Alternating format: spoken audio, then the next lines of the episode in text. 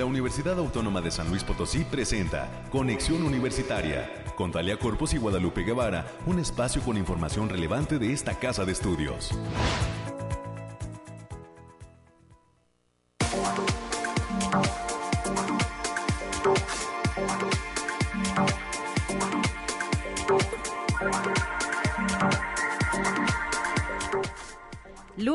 25 de abril del año 2022 y estamos iniciando nuestra primera emisión de esta semana después del periodo vacacional de Semana Santa del que pudimos disfrutar al interior de la Universidad Autónoma de San Luis Potosí. Hoy reiniciamos actividades y por supuesto lo hacemos con mucho entusiasmo, con mucho ánimo y con miras además a lo que es eh, la semana de informe, ¿verdad? Porque ya se acerca el próximo viernes será el momento en el que el rector de la institución, el doctor Alejandro Javier Cermeño Guerra, rinda su informe de actividades respecto a este segundo año de su gestión.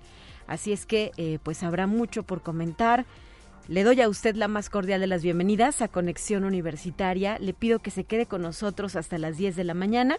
Es una hora a través de la cual estaremos compartiéndole información de interés sobre lo que sucede en nuestra casa de estudios.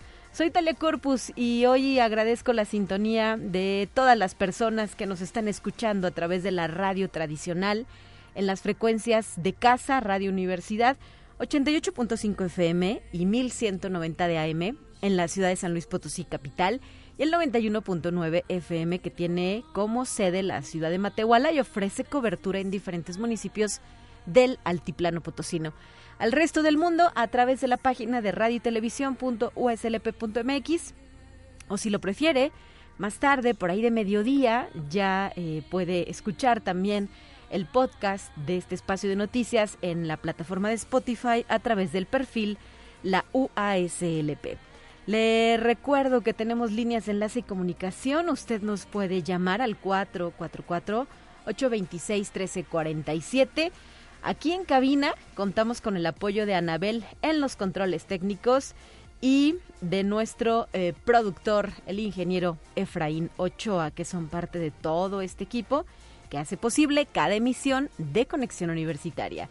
Adelanto un poco lo que tenemos planeado para esta mañana. Estaremos conversando a propósito de la edición número 22 de la Semana del Instituto de Investigación en Comunicación Óptica, el ICO, con el doctor Daniel Ulises Campos Delgado, director de este instituto universitario, y con el doctor Jorge Ortega, docente y coordinador de este evento, que por cierto tiene como tema el siguiente lema, hacia el futuro de la nanociencia y los nanomateriales. Esta semana del ICO se va a llevar a cabo del 2 al 6 de mayo de este año. A las 9.30 de la mañana conoceremos los detalles del trabajo que viene impulsando la Red Iberoamericana de Agricultura Resiliente, Equitativa y Sostenible, RIARES por sus siglas.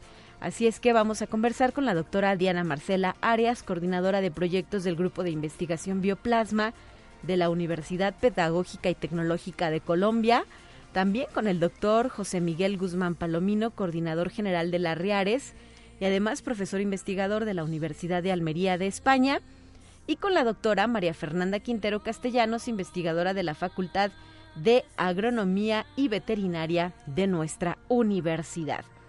En el último bloque, los temas culturales vendrán de la mano de la maestra Greta Alvarado. Ella es docente de la Dirección de Arte y Cultura de la Secretaría de Difusión Cultural de nuestra universidad y nos va a compartir la invitación para que las personas interesadas eh, participen en este concurso de K-pop, C-pop y G-pop. Esto eh, pues seguramente será del interés de las y los jóvenes que gustan de, este, de estos estilos musicales y artísticos, ¿no? Eh, además tendremos nuestras secciones de siempre, los temas eh, del clima, desde el Bariclim UASLP, las noticias de COVID-19, los temas universitarios en la voz de la licenciada América Reyes y eh, pues nuestras secciones de siempre. 9 de la mañana ya con 6 minutos. Vamos a iniciar con lo siguiente.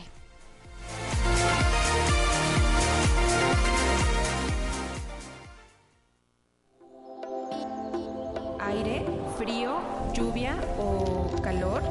Despeja tus dudas con el pronóstico del clima.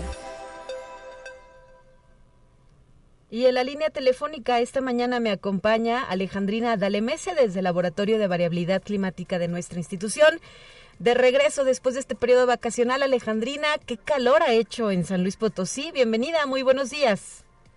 Talia, muy buen día. Aquí sacudiéndonos el confeti, como dices, con todo este calorón. Ahora te traigo el pronóstico más acertado de nuestro estado, que en esta ocasión consta hasta el de hoy al 27 de abril. En general, por esta semana en nuestro estado tendremos cielos medio nublados con espacios de sol disperso, pero importantes, vientos ligeros a moderados con ráfagas moderadas a fuertes en la mayor parte de nuestro estado. Y estas condiciones se presentan debido a la entrada del nuevo frente frío y un canal de baja presión que corre por la mayor parte del interior del territorio potosino. Este frente provocará precipitaciones moderadas, así como vientos moderados a fuertes para la mayor parte de la semana y esperamos lluvias para las regiones media y huasteca principalmente. Ahora especificando por zona, en el altiplano potosino estarán con temperaturas máximas de 30 grados centígrados y mínimas de 13, cielos medio nublados con espacios de sol importantes, vientos ligeros a moderados de 10 kilómetros por hora con posibles ráfagas que pueden llegar a superar los 30 kilómetros por hora y no se descartan precipitaciones puntuales para la madrugada del martes. En la zona media habrá temperaturas máximas de 34 grados centígrados y mínimas de 17, y en los medios nublados con espacios de sol de importancia. Se esperan vientos ligeros a moderados de 15 kilómetros por hora y posibles ráfagas que pueden llegar a superar los 35 kilómetros por hora. No se descartan eventos de precipitaciones, sobre todo para la, para la noche y madrugada del martes. En la Huasteca Potosina estarán con temperaturas máximas de 37 grados centígrados y mínimas de 20. Cielos medio nublados con espacios de sol de importancia. Vientos ligeros de 15 kilómetros por hora y posibles ráfagas que pueden llegar a sobrepasar los 35 kilómetros por hora. También habrá potencial de lloviznas moderadas a generalizadas para la noche de lunes y todo el día martes para estar en, en consecuencia prevenidos. Y en la capital potosina se presentarán temperaturas máximas de 32 grados centígrados y mínimas de 12. Cielos mayormente despejados con lapsos de nubosidad importante. Vientos ligeros de 20 kilómetros por hora y posibles ráfagas que pueden llegar a superar los 40 kilómetros por hora. No se descartan algunos eventos puntuales de precipitaciones aisladas, sobre todo para la noche de lunes y madrugada del martes. Nuestras recomendaciones para estos días, Talia, es avisarles que continúa el factor de radiación ultravioleta de nivel bajo, por lo que se debe considerar una exponencia al sol más de 35 minutos consecutivos en horas de mayor insolación. También habrá disminución de temperaturas y precipitaciones principalmente en las zonas montañosas de nuestro estado. Hasta aquí el pronóstico, Talia. Muchísimas gracias Alejandrina, seguimos en contacto y agradecemos eh, pues toda esta información que nos han brindado. Buen día bonito inicio de semana. Hasta pronto.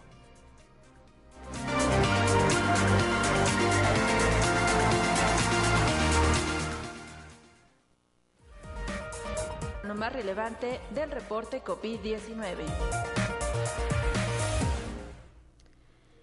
Vamos a la información sobre el coronavirus y es que la nueva variante XE de COVID-19 se ha convertido en una de las más transmisibles a nivel mundial ya que es una combinación entre la variante Omicron BA1 y la subvariante BA.2. El nivel de contagios preocupa a la Organización Mundial de la Salud, debido a que en la mayoría de los países se comienza a relajar las medidas sanitarias. Los grupos que son más vulnerables son las personas que no se han vacunado, las que no se han contagiado, las que tienen problemas de respuesta inmunitaria, y las que ya han sido diagnosticadas con alguna variante diferente a Omicron. De acuerdo a los últimos estudios de la Agencia de Seguridad Sanitaria de Reino Unido, la variante XC comparte características similares a la variante Omicron, por lo que se ha determinado que los primeros síntomas pueden aparecer en un periodo de tres días. Los síntomas que eh, presenta esta variante XC son similares a las de Omicron, y hablamos de tos, fiebre, mucosidad, cansancio y dolor de cabeza. En otra información, en España el Ministerio de Sanidad ha publicado una guía que las empresas deben de seguir. Esto, eh, pues, para imponer o no la mascarilla en los centros de trabajo. La norma general indica que los anteriores, excepto transportes públicos, centros y establecimientos sanitarios y residencias, queden libres de esta obligación. Pero en los entornos laborales serán los servicios de prevención de riesgos de cada ente los que tendrán que determinar la necesidad o no de llevar este cubrebocas. Y también señalar que los resplandecientes horizontes de Hong Kong y Shanghái se han asociado durante mucho tiempo con la riqueza y el glamour, pero en las últimas semanas se han convertido en una realidad sombría, pues las medidas extremas por COVID-19 han restringido la vida de los residentes en ambas ciudades, con Shanghái entrando ahora en la tercera semana de cierre de viviendas ordenado por el gobierno y Hong Kong irritado por un tercer año de cuarentena y restricciones de viajes. Y para completar esta información, me gustaría hacer eco de la invitación que ha lanzado la Facultad de Medicina de nuestra universidad a la comunidad universitaria para que se vacune contra COVID-19 estarán aplicando primera, segunda y tercera dosis con la vacuna AstraZeneca en el lobby de esta entidad académica, la Facultad de Medicina, que se ubica eh, pues en las cercanías del Parque de Morales, en la zona universitaria poniente, aquí en la ciudad capital, los días martes 26, miércoles 27 y jueves 28 de abril de 9 de la mañana a 1 de la tarde. Así es que replicamos esta invitación que fue lanzada hace algunos días por las redes sociales oficiales de la Facultad de Medicina. 9 de la mañana ya con 13 minutos. Seguimos.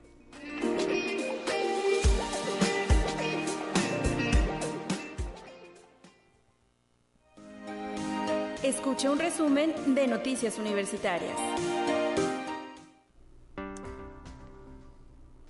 Gracias por estar ya con nosotros en cabina, licenciada América Reyes, con este reporte puntual de lo que sucede en nuestra universidad. Bienvenida. Hola Talia, muy buenos días para ti, para quienes nos sintonizan a través de las diferentes frecuencias. Pues hoy, el día de hoy, reiniciamos labores administrativas y escolares y es por eso que más de 6.000 trabajadores administrativos y docentes de la Universidad Autónoma de San Luis Potosí reanudamos labores administrativas y escolares de manera presencial después de haber gozado del primer periodo vacacional del año. De igual manera, los más de 30.000 alumnos de educación media, licenciatura y posgrado regresan a actividades académicas y también tenemos mucha información y sobre todo hacer énfasis en el, en el próximo informe, en el segundo informe del doctor Alejandro Cermeño, el próximo viernes viernes 29 a las 7 de la noche. Y también con la idea de mejorar las ciudades y cualquier territorio, surgió hace 13 años en la Facultad del Hábitat de esta Casa de Estudios la carrera de diseño urbano y del paisaje. Esta licenciatura responde a una necesidad muy pertinente en estos tiempos, pues se requiere que los diseñadores urbanos egresados participen en el diseño de las políticas públicas de planeación y ordenamiento territorial a través del desempeño profesional en el sector privado y público o empresarial para proyectos urbanos. Esa también forma parte de las de la oferta educativa que estamos este dentro de la, Universidad Autónoma de San Luis Potosí recordarles que también las tienen hasta el 31 de mayo para realizar sus trámites de preinscripción. Así es, y América cabe hacer el comentario para las personas que iniciaron el trámite ahora en Semana Santa, en este periodo vacacional. Eh, pues que poco a poco se van a ir respondiendo, ¿verdad? Esas solicitudes que fueron presentadas. Sabemos que si bien sí se podía iniciar el mismo con el envío de los documentos, pues la atención se reincorporaría o se eh, volvería a brindar a partir del día de hoy. Así es que pues eh, quizá quedan un par de días para que todo quede resuelto y, y, sobre todo pues se le dé la certeza a los jóvenes de que han cumplido con ciertos requisitos para continuar con este proceso de preinscripción. Sí, así que no se desesperen porque como dices tú en un par de días se, está, se estarán dando atención a todas esas solicitudes que se formularon durante esta, este periodo vacacional. Y por otra parte, en la Defensoría de los Derechos Universitarios se prepara la colección Centenario, que es conformada por siete cuadernillos que versarán sobre distintos tópicos e ilustrarán elementos de la vida universitaria. Así lo dio a conocer en entrevista la defensora de los derechos universitarios en la UACLP, la doctora Urenda Keletsu Navarro Sánchez, quien adelanta que el primer cuaderno a presentar será el de libertad de cátedra. Y siete estudiantes de esta casa de estudios resultaron acreedores a la beca IFEL que otorga el gobierno de Francia para estudiar dos años en las prestigiosas escuelas centrales de Francia y poder obtener un doble título. De la Facultad de Ingeniería, los alumnos son Mario Alberto Espinosa Martínez en Ingeniería Mecatrónica, así como Isabel Barajas Romero, José Antonio Cárdenas Sánchez e Iván Pérez Rodríguez, todos ellos estudiantes de la, de la carrera de Ingeniería Mecánica Eléctrica de la Facultad de Ciencias de Ingeniería en Nanotecnología y Recursos Renovables, Juan Andrés Reyes Reyes, y de Ingeniería Física, Bernardo Lomelijazo, así como de la Facultad de Ciencias Químicas, Daniela Orduña Mendoza, de la carrera de Ingeniería Química. Y para este segundo trimestre del año, México espera una perspectiva de mejora en el Producto Interno Bruto y esto nos da una medida de crecimiento económico a pesar de la incertidumbre por el conflicto geopolítico entre Rusia y Ucrania. Así lo indicó el economista y secretario académico de la Facultad de Economía, el maestro Juan Carlos Méndez Ferrer. Y el sistema de bibliotecas de esta casa de estudios extiende la invitación al Foro de Propiedad Intelectual 2022, el cual se realizará a partir del miércoles 27 de abril a partir de las 9 de la mañana. Los interesados deberán realizar un registro previo en el link http dos puntos diagonal diagonal a.uaslp.mx. Mayores informes en el Facebook Sistema de Bibliotecas UASLP. Y la Facultad de Ciencias de la Comunicación continúa con las actividades de educación continua, por eso invita a sus egresados, comunicólogos en general, personas interesadas y periodistas en activo a formar parte del curso taller Fotoperiodismo de celular. Para mayores informes pueden mandar un correo a e.anguian.uaslp.mx y tendrá lugar el próximo viernes 29 y 30 de abril esta, este curso taller en un horario de viernes 29 de 8 a 14 horas y el sábado 30 de abril en el área de educación continua de la entidad.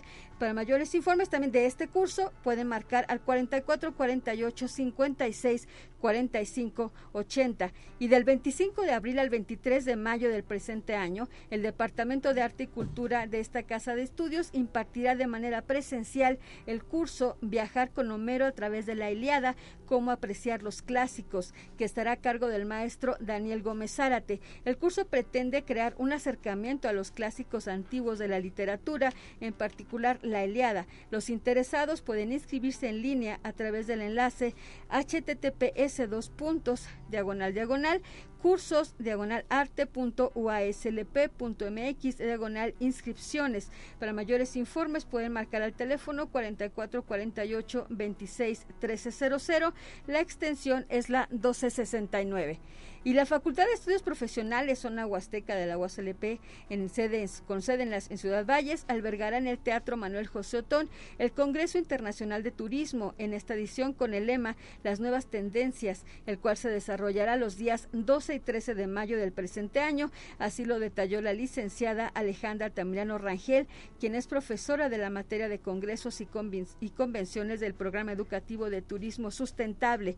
Las y los interesados en este congreso este, pueden comunicarse al teléfono 489 89 122 2099. La inscripción tiene un costo muy simbólico, de 300 pesitos.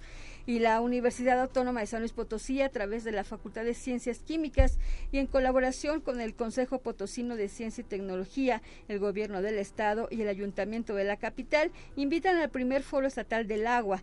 El evento tendrá lugar en el Centro Cultural Universitario Bicentenario y a través de la de transmisión vía Zoom del 2 al 5 de mayo. Este evento estará conformado por presentaciones dirigido a tomadores de decisiones, sector académico y público en general.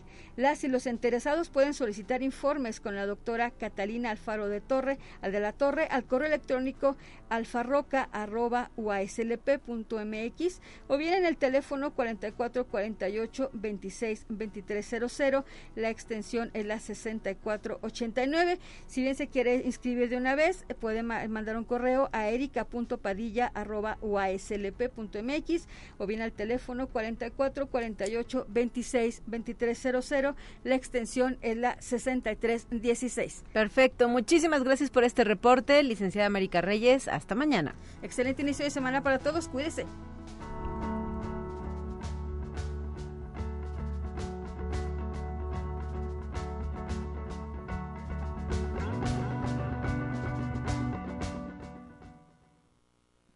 Presentamos la entrevista del día. Y vamos con la primera entrevista de esta mañana para conversar acerca de lo que se está preparando en nuestro Instituto de Investigación en Comunicación Óptica, el ICO, que se apresta a celebrar su 22 semana bajo el tema Hacia el futuro de la nanociencia y los nanomateriales. Por este motivo se encuentra con nosotros el director del ICO, el doctor Daniel Ulises Campos Delgado, a quien le agradezco que eh, pues participe esta mañana en Conexión Universitaria. Muy buenos días, doctor. Buenos días, Talia. Eh, buenos días a la auditoría de Comisión Universitaria. Un gusto estar aquí con ustedes. Y también el doctor Jorge Ortega, docente y coordinador de esta semana del ICO, está en la otra línea. Bienvenido, doctor Jorge. Bueno, ¿nos escucha? Bueno, algo está pasando con nuestra segunda conexión, pero iniciamos con el doctor Daniel Ulises Campos Delgado, a quien me gustaría eh, preguntarle, pues, ¿cómo se ha configurado esta edición número 22 de la Semana del Instituto? Sí, Italia. Bueno, pues ha sido un trabajo muy arduo de, un comité organizador que empezamos a trabajar por ahí de inicios de año. Y bueno, cambiando eh, el chip porque ahora la modalidad es eh, básicamente presencial, tenemos algunas pláticas virtuales pero estamos buscando ya la mayoría de las actividades que sean presenciales. Entonces ha sido un trabajo muy arduo del comité organizador, gente muy profesional que ha estado al pie de batalla y, tenemos una semana muy, muy atractiva para, toda la gente que quiera visitarnos. Perfecto. En la línea telefónica el doctor Jorge Ortega. Doctor, bienvenido. Buenos días. Buenos días, tengan ustedes. Muchas gracias por estar con nosotros. Gracias a ustedes por el servicio. Y eh, pues, ¿de cuándo a cuándo se va a desarrollar esta 22 semana del Instituto de Investigación en Comunicación Óptica? Y eh, pues, ¿cuáles serían algunas de las actividades principales que han diseñado para esta ocasión? Claro que sí, mire, este, en nuestro semana de se estará llevando del 2 al 6 de mayo, justamente arranca la inauguración el día 2 de mayo, donde además eh, de la inauguración ya empezamos a tener algunas mesas este, redondas en donde se llevarán actividades con este egresados de nuestra de nuestra carrera de licenciatura en ingeniería física. Habrá aproximadamente nueve eh, pláticas con investigadores de primer nivel como por ejemplo el doctor Miguel Ángel Méndez Rojas, el doctor Cristian eh, Alberto García, el doctor Román del IPC, por ejemplo, y por supuesto eh, algunas actividades relacionadas con el capítulo de la Sociedad de Óptica eh, estudiantil perteneciente a la universidad, no olvidando que también tenemos talleres eh, culturales, eh, eventos artísticos, concursos de caricaturas y eh, sketch, sketch, sketch urbano a cargo de la arquitecta Nadia Samarina. Eh, doctor eh, Daniel Ulises Campos, sabemos que también se organizan algunos certámenes, ¿no? Alrededor de esta semana. Sí, Talia. Mira, yo nada más quiero complementar lo que comenta el doctor Jorge Ortega. Sí. Que el lema de nuestra semana es hacia el futuro de la nanociencia y los nanomateriales. Ese es como que el, tópico central y todas las pláticas pues están moviendo alrededor de, esa línea de investigación. Y sí, tenemos dos concursos, eh, el premio de, eh, un con el premio electrónica e instrumentación, que ya es un concurso con mucha tradición en el instituto, y también un concurso de carteles de enseñanza e investigación.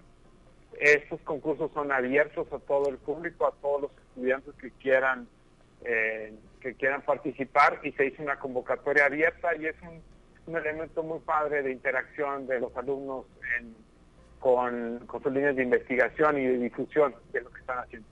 ¿Las convocatorias permanecen abiertas, doctor? Sí, si no recuerdo, se cierran este, este viernes. Entonces pueden consultar, eh, todo el programa se encuentra disponible en la página del instituto, www.ico.uslp.mx, ahí entran y hay un banner que dice semana 22 o si no en la parte inferior izquierda dice semana ICO, ahí encuentran tanto los detalles de las pláticas, las actividades culturales, los concursos, toda la información está ahí Perfecto. Y, eh, doctor Jorge Ortega, ¿a qué población pretenden llegar en esta 22 semana del ICO? Es decir, ¿a cuántos estudiantes, tanto de licenciatura como de posgrado, de las carreras que ustedes ofrecen?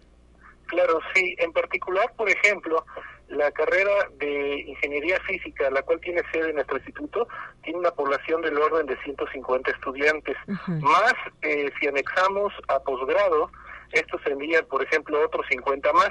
Estamos hablando de un total de 200 eh, estudiantes propios de nuestra propia este instituto, ¿no? Adicionalmente a todos aquellos institutos que vienen de acompañarnos, tradicionalmente, por ejemplo, eh, de la campus eh, altiplano, por ejemplo, etcétera, eh, vienen a, visitarnos y podemos extender esto tal vez a 300, 400 personas, este, porque muchas actividades serán en línea, entonces pensando en actividades en línea, el alcance va a ser todos aquellos interesados que deseen conectarse.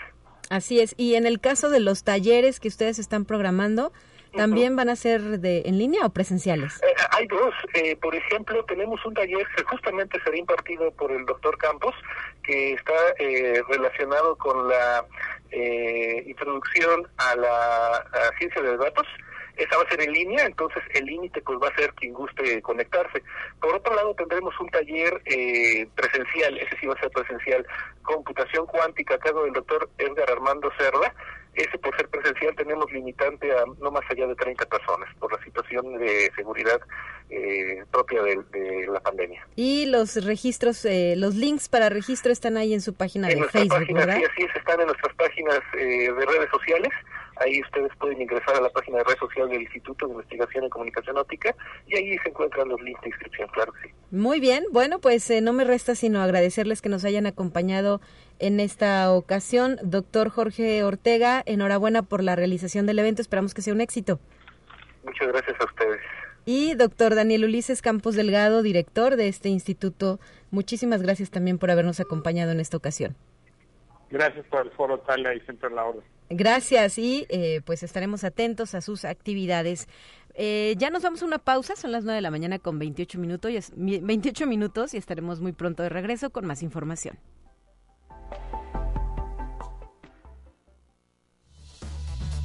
Es momento de ir a un corte. Enseguida volvemos.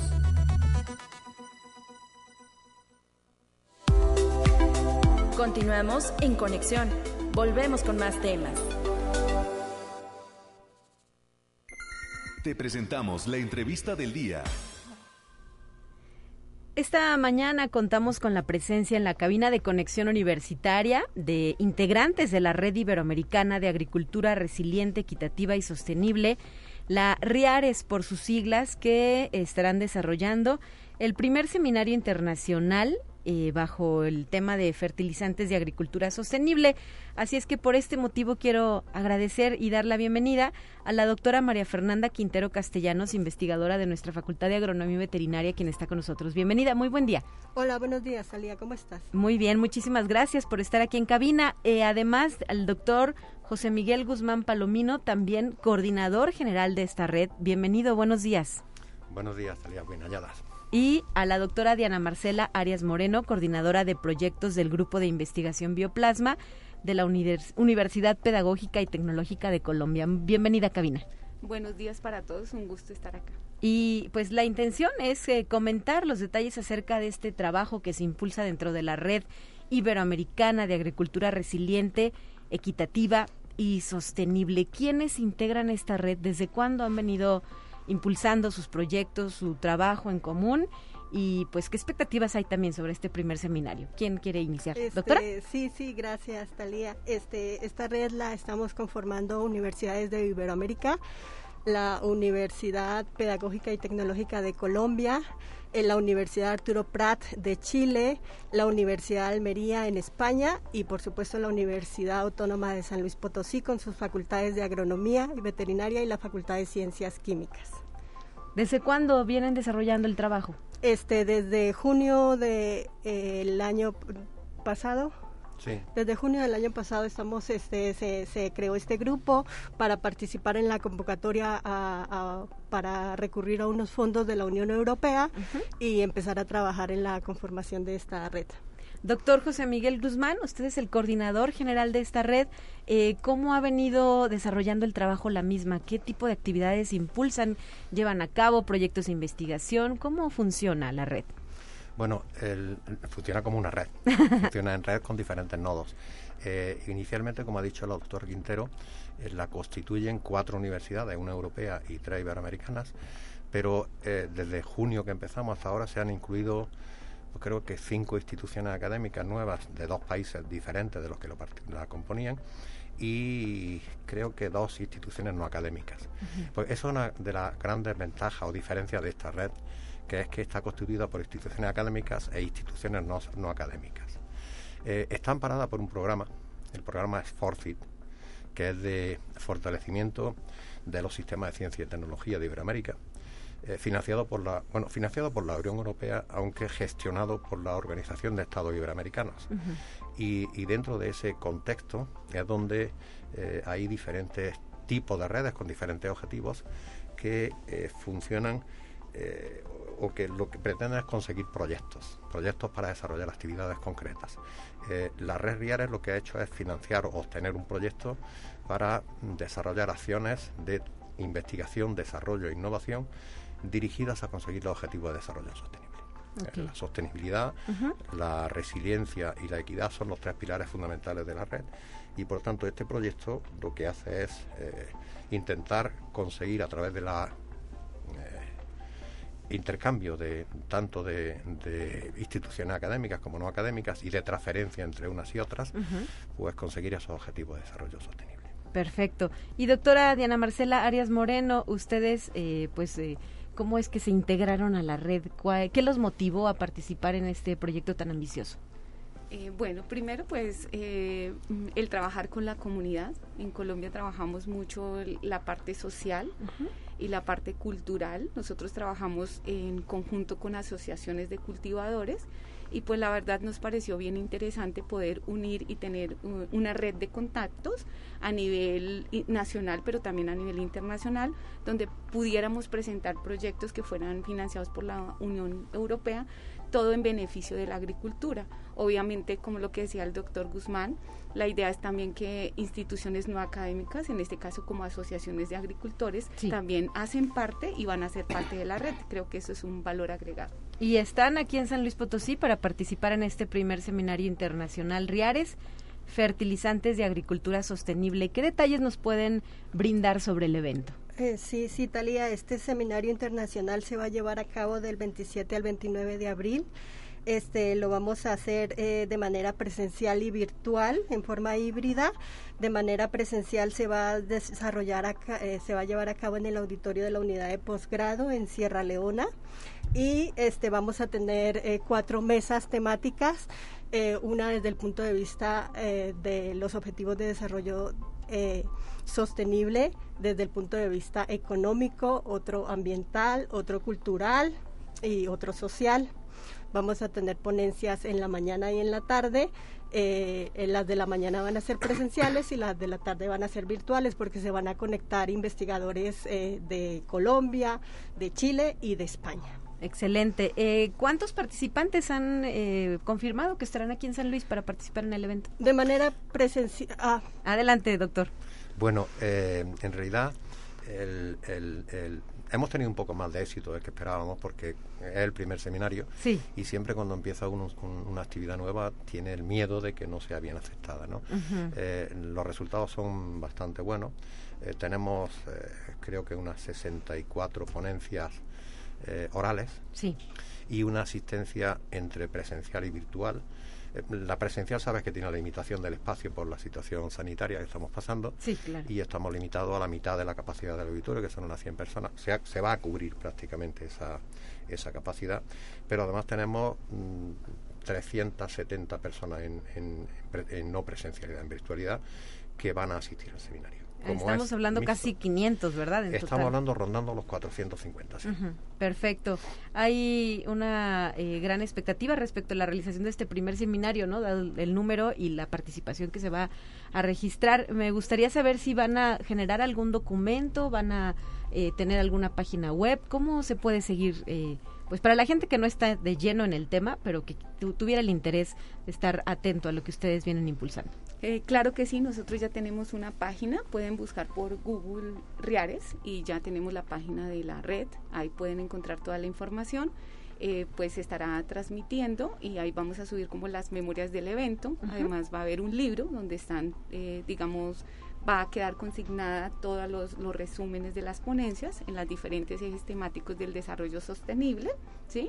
Tenemos eh, redes sociales, Facebook, Twitter, Instagram, donde pueden buscar solo RIARES y ahí pueden eh, buscar e encontrar la, información actualizada acerca de la red, también de cómo inscribirse, cómo participar en la red, eh, pueden encontrar toda esa información por estas redes sociales. Todavía pueden incorporarse a la red. Digo, no, a lo mejor no al evento en sí, pero sí a la red, doctora. Sí. sí. a la red todavía, este, claro que estamos abiertos a la participación de otras instituciones y otras empresas, a la red RIARES y pues también contarles que este es el primer evento grande que hacemos de la red, pero el siguiente evento lo vamos a realizar en octubre en Colombia. Les tocará viajar a Colombia. Bienvenidos. Excelente. Y los eh, temas de las ponencias, ¿sobre qué hablan? Eh, me imagino que ustedes tuvieron oportunidad, ¿no? De revisarlos para determinar eh, quiénes iban a tomar la palabra. ¿Cuáles son esos temas que preocupan y ocupan hoy a los investigadores? Bueno, eh, efectivamente todas las ponencias han pasado por un comité científico y han sido de alguna forma seleccionadas, filtradas y corregidas en la medida en la que es posible corregirlas. ¿no? Eh, los temas, nosotros hemos intentado recoger los 19 objetivos de desarrollo sostenible eh, en cuatro mesas temáticas que abarcan los cuatro ejes principales del desarrollo, que como ha dicho la doctora Quintero son el tema económico, que es fundamental, el tema ambiental, que también nos preocupa muchísimo, y el tema social, que son los tres temas, los tres ejes fundamentales que reconoce la FAO. Pero hemos, incluido un cuarto tema, que es el cultural, que no está específicamente reconocido por la Organización de Naciones Unidas en la Agenda 2030, pero que tiene una importancia grande, sobre todo en Iberoamérica.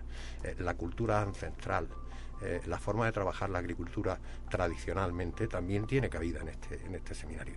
y, y, la preocupación de los que están participando, pues fundamentalmente se ha centrado en esas cuatro mesas. Pero, pero hay algunas que a mí me han sorprendido, eh, sobre todo en el aspecto cultural. Es decir, hay sistemas de cultivo que yo desconocía o que desconozco cómo funcionan, que tienen un gran interés para la gente. Y luego hay una parte de formación que también está dentro de ese ambiente cultural, que, que también tiene una, una, gran demanda por parte de los, de los ponentes. Muy bien. Son esos cuatro ejes son los que, los que tienen más interés en los... Sí, ¿gusta agregar algo, doctora? Sí, el, eh, agregando algo que nos ha sorprendido y es que ahora, pues digamos a nivel de ciencia eh, nacional e internacional, lo importante es la transferencia del conocimiento científico. Es decir, que lo que nosotros hacemos realmente tenga una aplicación en el campo. ¿sí? Y también escuchar, digamos, el conocimiento empírico que tienen nuestros agricultores. Dentro de las ponencias, algo digamos, novedoso, o, no es novedoso, sino que se ha generado mucho interés en esta red, es lo de las escuelas campesinas. En Colombia se hace escuelas campesinas donde eh, nosotros trabajamos con los agricultores, ellos nos enseñan sus cosas, nosotros también, y de alguna manera se puede hacer como esa transferencia de conocimiento al campo. se complementan, ¿no? Sí, bastante. Y eso estará presente dentro de las ponencias. Claro que sí, hay una ponencia desde escuelas campesinas asociadas al cultivo del cacao, que es bien interesante ver la estrategia pedagógica que nosotros estamos utilizando para eh, darle los conocimientos a ellos y que puedan realmente hacer una agricultura sostenible, que es lo que se quiere. Perfecto, pues ahí están algunos de los temas que serán abordados durante estos días y no me resta sino agradecer que nos hayan acompañado en esta ocasión. Doctora María Fernanda Quintero Castellanos, ¿quisiera agregar algo antes de despedirnos? Este, comentarles rápidamente que vamos a tener este cuatro conferencias magistrales en cada mesa. La primera el manejo sustentable de la nutrición mineral de las plantas, doctor José López Bucio de la Universidad de Michoacán. En la segunda mesa vamos a tener sustratos orgánicos como fuentes de nutrientes y bionutrientes, la doctora María del Carmen Sala San Juan de la Universidad de Almería. En la tercera mesa vamos a tener mapeo y procesos participativos para fortalecer la gobernanza en comunidades rurales, el doctor Humberto Reyes Hernández de aquí de nuestra casa de estudios. Y la cuarta estará la sostenibilidad en el perfil de egreso de los programas educativos del sector agroalimentario de nuestra querida maestra Lucy Nieto. Muy bien, bueno, pues gracias por habernos acompañado en esta ocasión y también, eh, pues bienvenidos a San Luis Potosí, que sea una estancia placentera, doctor José Miguel Guzmán Palomino, coordinador general de la RIARES. RIARES. Gracias, muchas gracias. Gracias, doctora Diana Marcela Arias Moreno. Muchísimas gracias a ustedes. Y nosotros vamos a nuestra siguiente sección que ya está lista para usted. Escuchamos los temas de carácter nacional.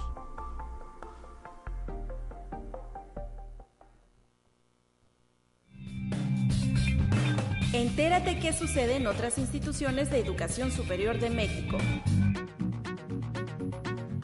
La Universidad Veracruzana inició los festejos del 50 aniversario del Instituto de Investigaciones Históricos Sociales. La directora Filiberta Gómez Cruz agradeció a todos los que han acompañado y apoyado a la entidad académica que ha sabido profundizar en la historia de Veracruz, al igual que en las ciencias sociales desde 1971. Conexión Universitaria. Científicos del Instituto Politécnico Nacional comprobaron que después de tres semanas de tratar a modelos animales con un compuesto obtenido de la planta huichín, los tumores de cáncer de mama triple negativo se redujeron en un 40%. Gracias a la actividad biológica del compuesto obtenido de la planta, se abre la posibilidad de contar en un futuro con un nuevo tratamiento para combatir el cáncer de mama triple negativo, el cual es agresivo y de mal pronóstico. Conexión Universitaria. La Universidad Autónoma del Estado de Hidalgo firmó tres convenios de colaboración en beneficio de los estudiantes de la zona huasteca, dos de ellos con los ayuntamientos de Huejutla de Reyes y Atlapexco Hidalgo, mientras que el tercero se pactó con el municipio de Chalma, perteneciente al estado vecino de Veracruz de la Llave. El rector Adolfo Pontigo Loyola destacó la importancia de dichos convenios, los cuales permiten mejorar la calidad académica y la vida de la sociedad al propiciar el desarrollo. Conexión Universitaria. El rector Enrique Graue Vigers y la Junta de Patronos de la Universidad entregaron la cuenta anual 2021 de la UNAM a la Comisión de Vigilancia de la Auditoría Superior de la Federación de la Cámara de Diputados es un ejercicio de responsabilidad social y de compromiso con la transparencia. La cuenta detalla la planeación y aplicación de los recursos públicos que la nación otorga a la máxima casa de estudios del país para el cumplimiento de sus labores sustantivas, finalmente añadió Graue Vigers.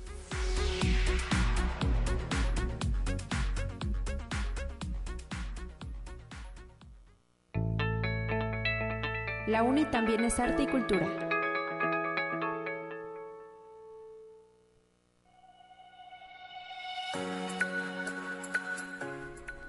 Y para esta sección nos acompaña en cabina también la maestra Greta Alvarado, docente del Departamento de Articultura de la Universidad Autónoma de San Luis Potosí, que eh, pues em, no se queda quieta, ¿verdad? Y nos trae ahora la invitación a un concurso. ¿De qué se trata este certamen? Bienvenida Greta, muy buenos días. Hola, buenos días, gracias por el espacio y la invitación. Sí, pues queremos invitar a toda la comunidad universitaria, eh, ya sea que estén estudiando ahorita eh, medicina, ingeniería, administración, tienen que estar inscritos, inscritas, pues los queremos invitar a un concurso eh, de danza, de coreografía, que puede ser de K-pop, pop coreano o japonés, ¿no? Que ya nos abrimos siempre tengo que estar adelante de ellos. Entonces, bueno, nos abrimos a todas estas opciones y pues están invitados a esta a este concurso. Eh, alumnos de cualquier eh, facultad y coordinación, ¿verdad? De la Universidad Autónoma de San Luis Potosí. Si nos están escuchando en Tamazunchale, hipotéticamente hablando, se pueden inscribir. Claro. Este, mira, tienen, tienen que inscribirse ya en qué va a consistir. Primero va a ser unas eliminatorias que van a ser el viernes 20 de mayo hay que inscribirse primero en lo que es la, si buscan ustedes articultura, si no luego también les paso el link a ustedes, hay que inscribirse vía eh, formato virtual para que suban su canción, ¿no? Primero una de un minuto que es para eliminatorias, donde tenemos un jurado de lujo, ahorita les platico, y el, para el viernes 27 de mayo, que solo van a quedar 12 eh, finalistas, sería una canción de cinco minutos. En el momento de que hay que inscribirse, ya hay que tener listas la canción del un minuto y la canción del cinco minutos. Entonces hay que inscribirse en línea y rellenar los datos. Y la inscripción tiene un costo, bajo el costo, pero cuesta 50 pesos que hay que pagar este en articultura, que es Arista 475 hasta que no hagan este requisito de hacer el pago, es cuando ya quedan inscritos e inscritas, ¿sale? Que no, no, no vayan a creer que con solo ya lo virtual ya quedó No, falta Tienen que ir a hacer el pago, ¿verdad? Son 50 pesos por persona. 50 pesos por persona. Esto solo para los que se van a inscribir al concurso, ¿vale? Sí. Entonces, bueno, tenemos el, el viernes 20 en el Rafael Nieto lo que es las eliminatorias, que son a puerta cerrada. Y la eh, gran final, que sería el viernes 27 a las 5 de la tarde en el Rafael Nieto. Y ahí hay que eh, anotar bien que la entrada es libre a todo público, no va a tener costo. Ajá, para que puedan acudir. Entonces, que también que son datos importantes los jurados, ¿quiénes son? Bueno, pues son este eh, artistas, bailarines que pues ya están muy consolidados, sobre todo en hip hop o K-pop aquí en San Luis. Uno de ellos es Lalo Ayala Pacman. Otra es una chica eh, también eh, de la universidad, no, está fuera de la universidad, pues se llama Yulan Chong. Ajá. Ajá, y Mariana Velázquez, pero que son, pues es gente que ya tiene trayectoria en danza, entonces que son los que nos van a ay- ayudar a este difícil este certamen, ¿no? También comentar que el evento, eh, recalcar esto, que la entrada de la, de la final es gratuita. Ok. Ujú, Para que puedan asistir familiares, amigos. ¿Y qué son los premios, no? Lo, lo importante también. Lo que motiva un Lo que poquito. motiva un poquito.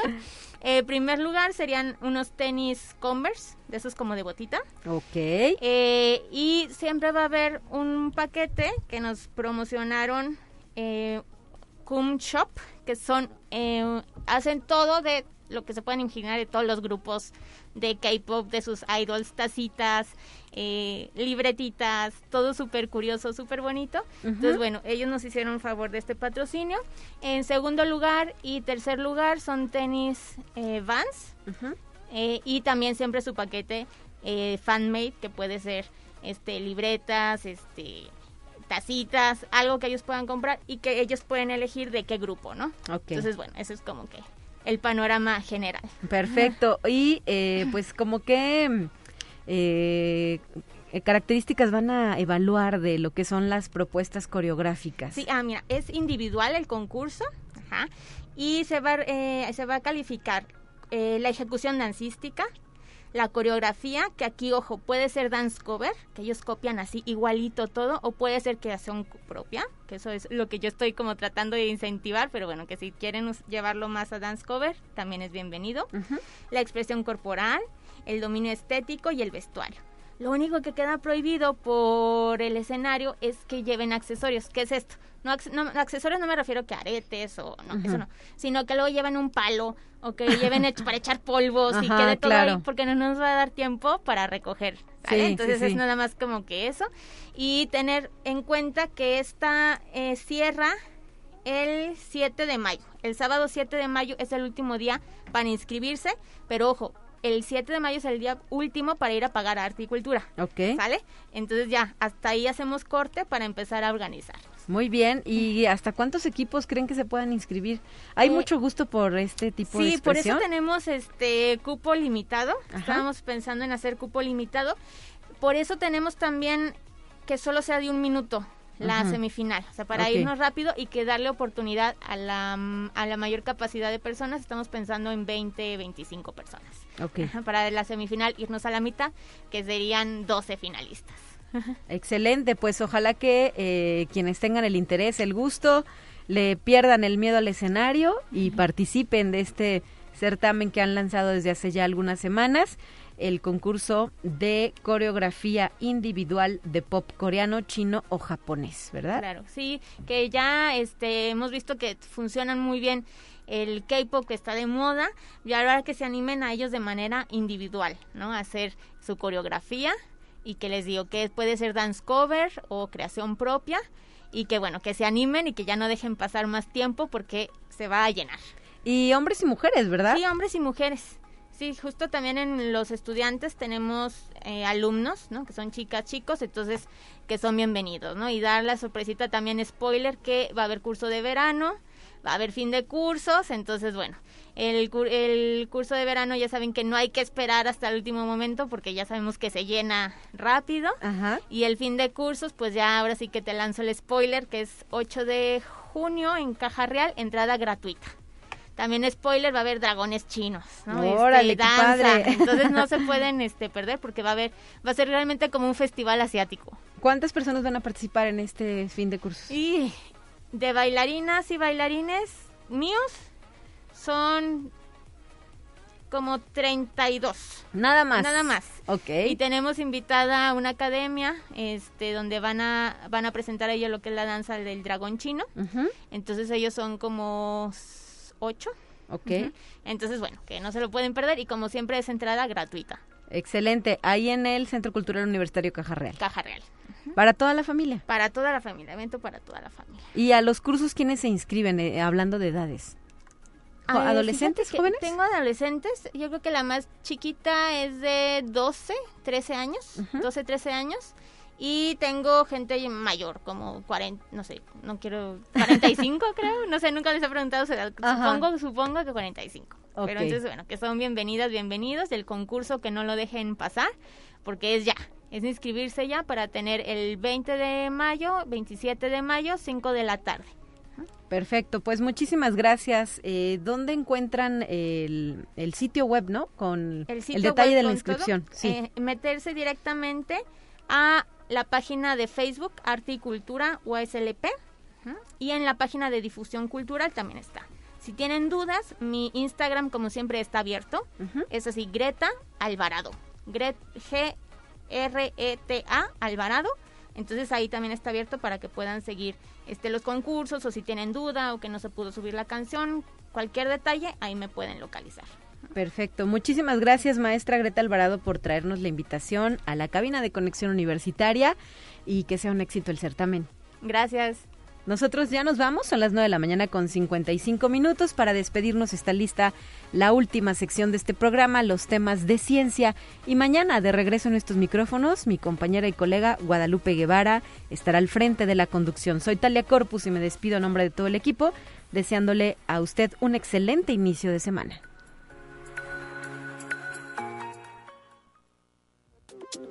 Así avanza la ciencia en el mundo. Descubre investigaciones y hallazgos que hoy son noticia.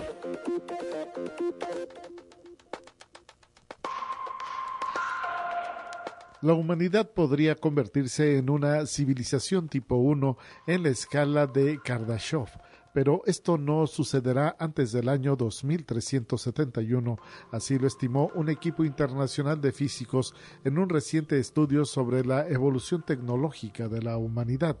Esta escala de tres categorías, propuesta en 1964 por el astrofísico soviético Nikolai Kardashev, ha sido desde entonces una fuente de inspiración para la ciencia ficción, puesto que contempla algunos métodos de extracción y consumo de energía muy futurista, casi impensables hoy en día.